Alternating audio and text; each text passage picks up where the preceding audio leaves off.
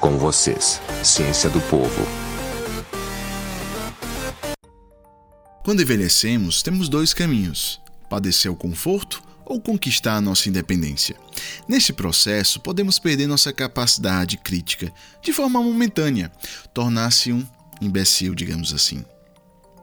Tem aquela sensação de olhar para o passado e dizer: putz, para que eu fiz isto? As ciladas são variadas, crenças absolutistas, políticas ou religiosas, neuroses do passado, depressão, atração por coisas dramáticas, drogas, vícios, ou seja, coisas que te impedem de pensar, de refletir.